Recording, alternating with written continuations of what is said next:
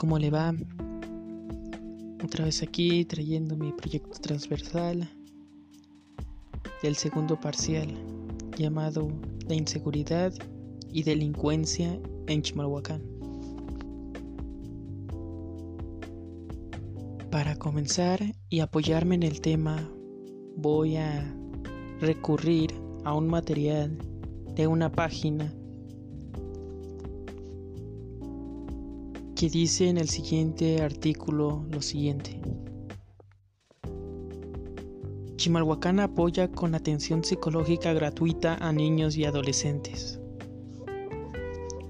con el objetivo de disminuir la incidencia delictiva en los menores de edad, la perceptoría juvenil del municipio ha ayudado a 83.779 menores y padres de familia. Desde 2019, la Perceptoría Juvenil de Reintegración Social del municipio de Chimalhuacán atiende niños, adolescentes y jóvenes de su municipio con problemas de conducta o en conflicto con la ley como parte de la estrategia para contener el fenómeno nacional de inseguridad. La Perceptoría brinda orientación psicológica gratuitas, pláticas y talleres para que los jóvenes con problemas de conducta no lleguen a convertirse en delincuentes.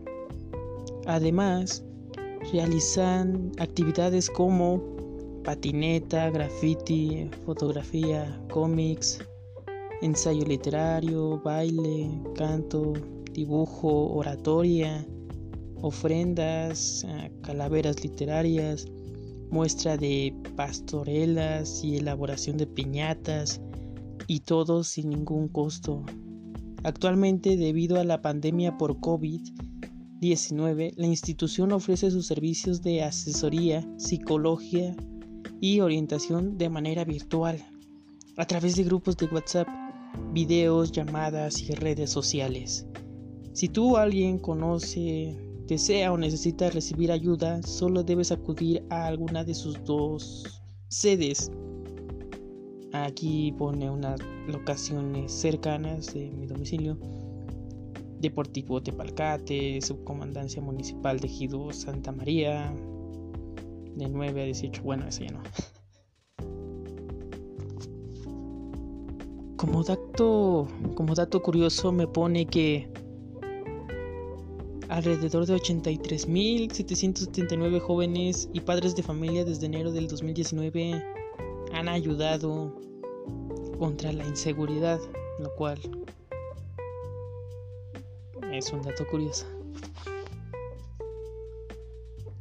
¿Qué quiere decir este artículo? Pues que aunque el tema que mi proyecto transversal sugiere es delincuencia e inseguridad en Chimalhuacán, aquí están dando solución a este problema, a este tema, por lo cual se me hizo un dato importante meterlo en mi proyecto transversal, ya que son noticias del Estado, no estoy agarrándome de otras noticias de, otros estados sino que brindan apoyo a su propio estado.